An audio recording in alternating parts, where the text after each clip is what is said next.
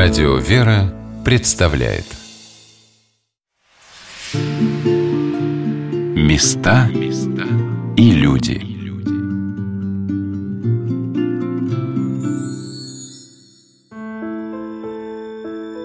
Многострадальный сербский народ испокон веков воспитывал настоящих воинов с огромной силой духа. Как рассказывала Бора, воин мог лишиться защиты и оружия, но свое родословное древо должен хранить у сердца.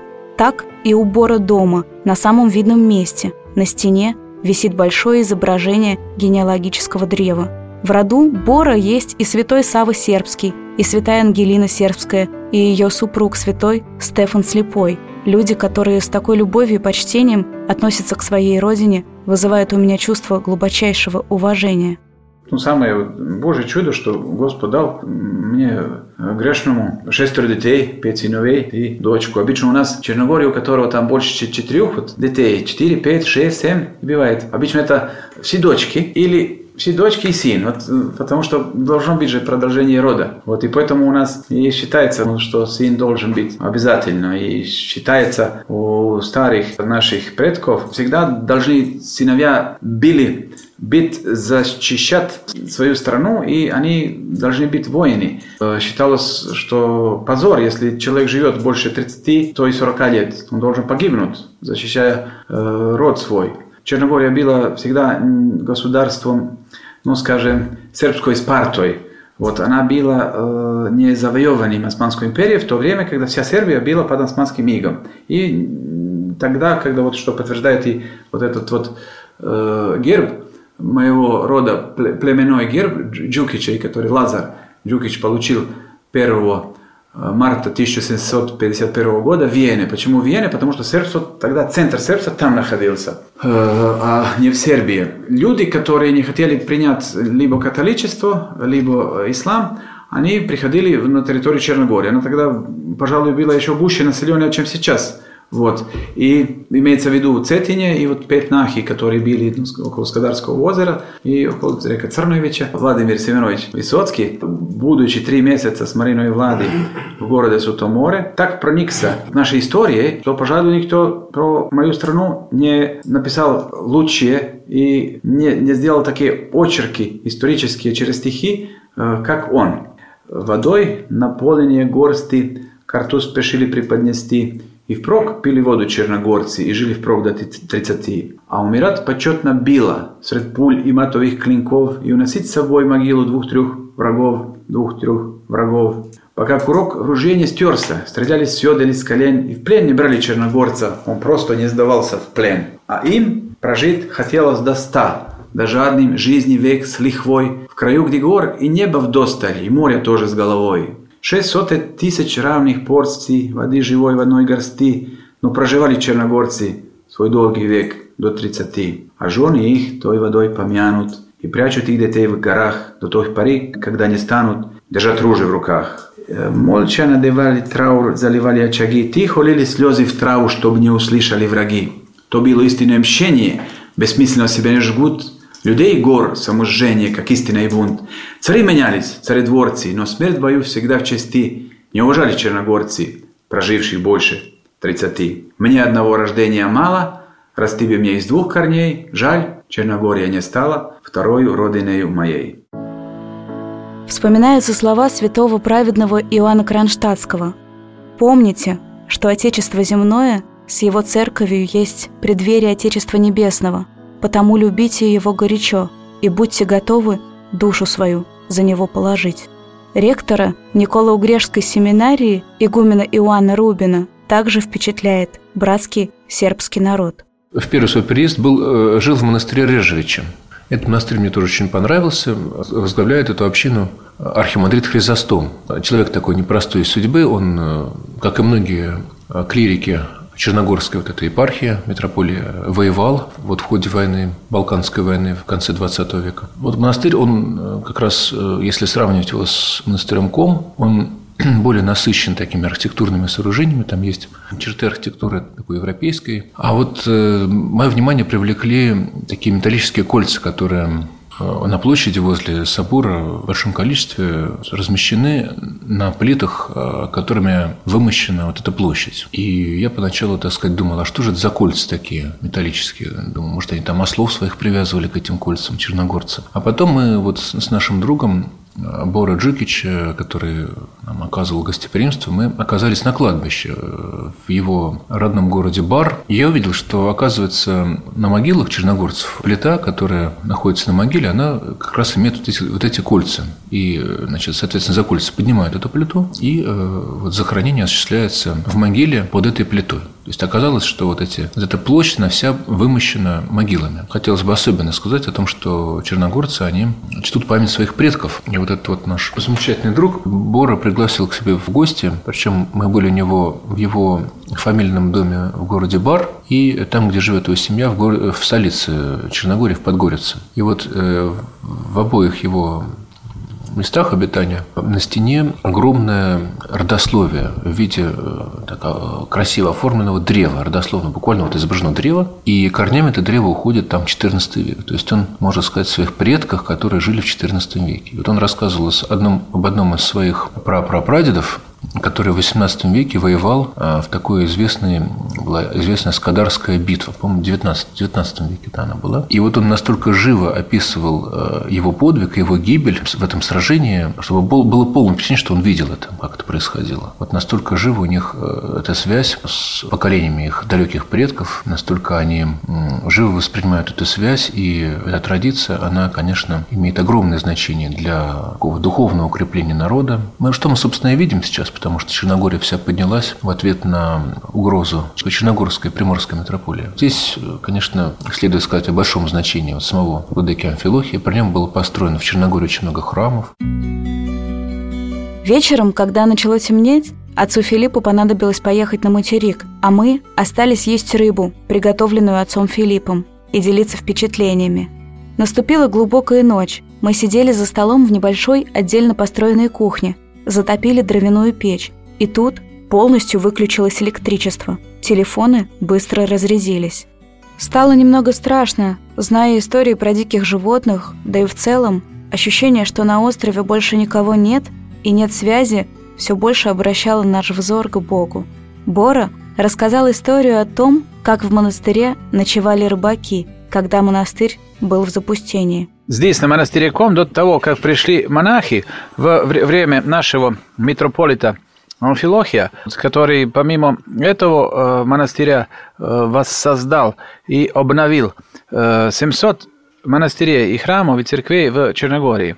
Поэтому вот за эту 30-летнюю его службу вот мы ему самое больше благодарны и самое больше за это любим, потому что он вопреки государственных помех – потому что государство везде мешало. Э, говорит, это э, памятник культуры, не надо здесь ничего делать, это пусть так оно и будет. Но как оно было, на самом деле, было до, по колену навоз э, был козьи. Хозяева пускали, пускали козы, это островом является монастырком, и они где находили укрытие, так где есть крыша. Единственная крыша была вот здесь, вот как раз в храме, значит, на гробах нашей династии, вот этот навоз по колену был от коз. Вот это надо было видеть.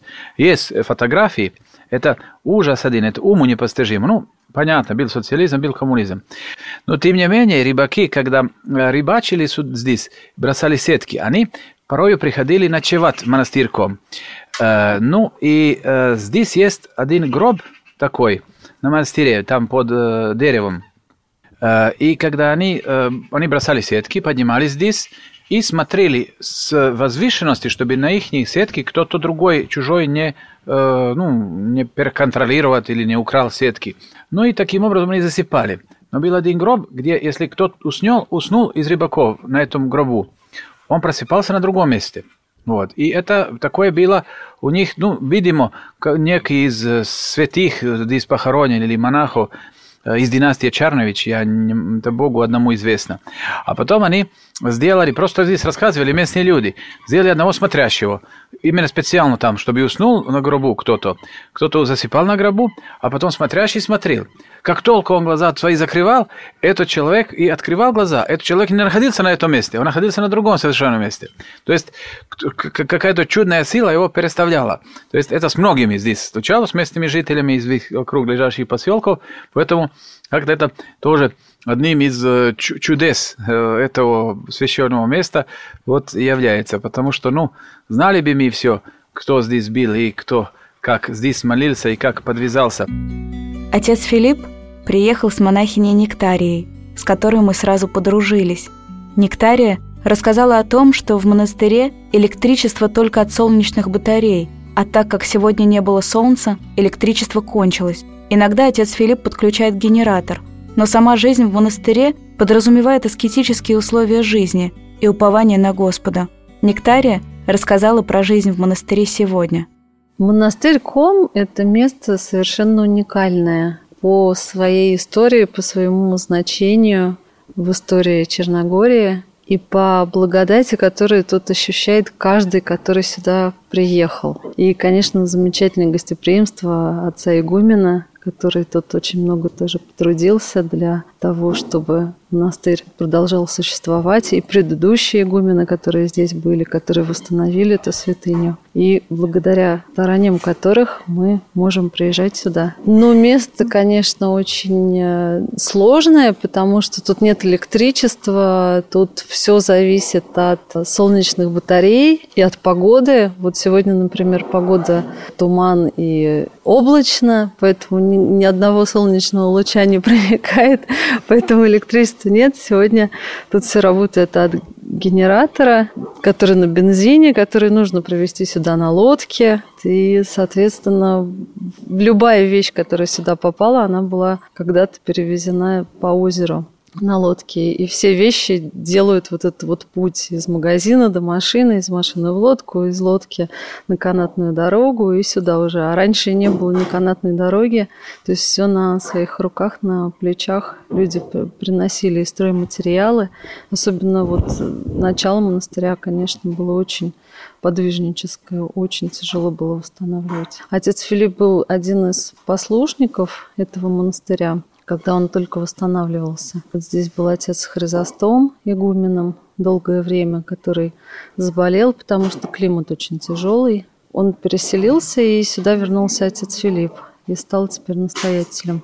И вот с Божьей помощью очень много людей, которые его и родственники, потому что он сам родом отсюда, приезжают, ему помогают. Очень много людей, я знаю, русских наших, которые не были в Цетине, не были в Остроге, в главных святынях Черногории, но были почему-то монастыряком.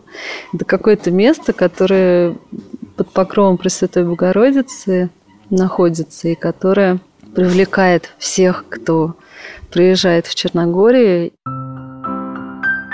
Бора рассказал, как восстанавливали монашескую жизнь в монастыре в конце XX века, как трудно было начать устраивать здесь быт после запустения. Ну что можно рассказать про монастырь Ком, про прямое начинание э, возобновления монашества в нем. Ну, это было где-то 90 год, может, э, 96-й, 7 э, или даже 5 когда пришли два монаха э, в монастыре, отец Хризостом, Нинче игумен монастыря Режевичи и новопреставившийся монах э, Давид Мишелич, который упокоит, покоится в Йовандо, ну, скиту монастыря Острог, около города Никшича.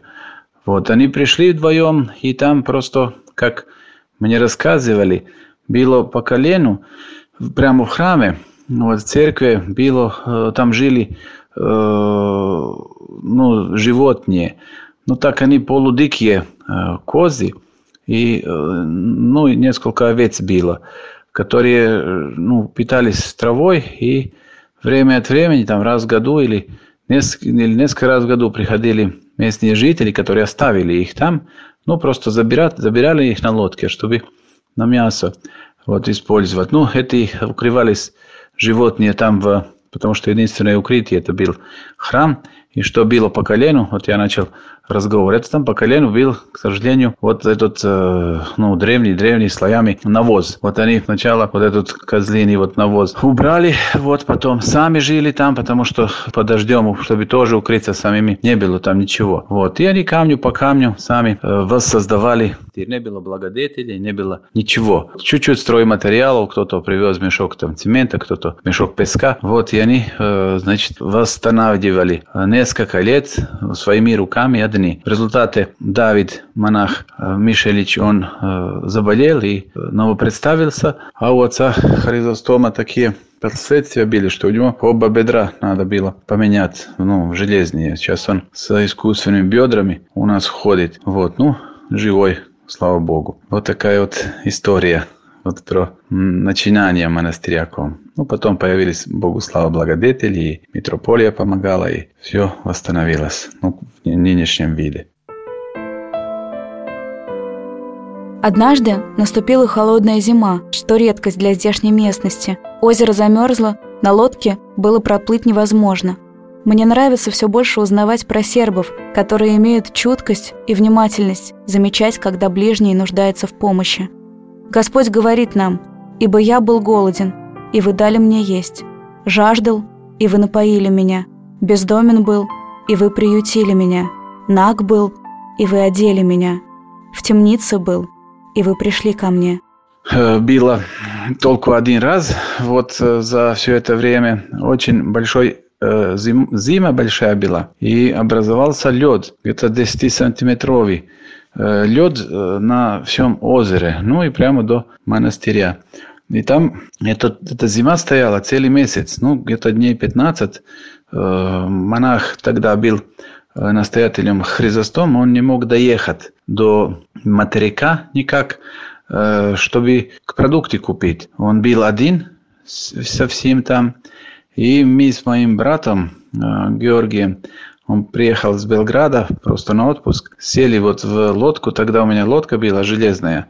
Ну и пробивали лед. Вот где-то мы, э, ну там, если в километрах, где-то 4-5 километров вот, э, ехали, ну, была вода, а потом последний километр около уже монастыря был сплошной лед. Вот сначала маленький, потом все тольше и тольше и тольше. Ну, мы где-то часа за 4, за 5 этот километр преодолели. Лодка была, ну, я говорю, железная, и мы как ледокол. То есть вперед-назад, вперед-назад. Ну и принесли продуктов, батюшки, ну, хотя у него там был, он без голоду, конечно, не умер, но э, было очень ему радостно что мы вот путь пробили. Потом по этому уже пути, вот он тоже стал ездить, потому что у него не только продуктов не хватало, а там же нужно все обязательства церковные выполнять, служить в других монастырях и так далее и тому подобное.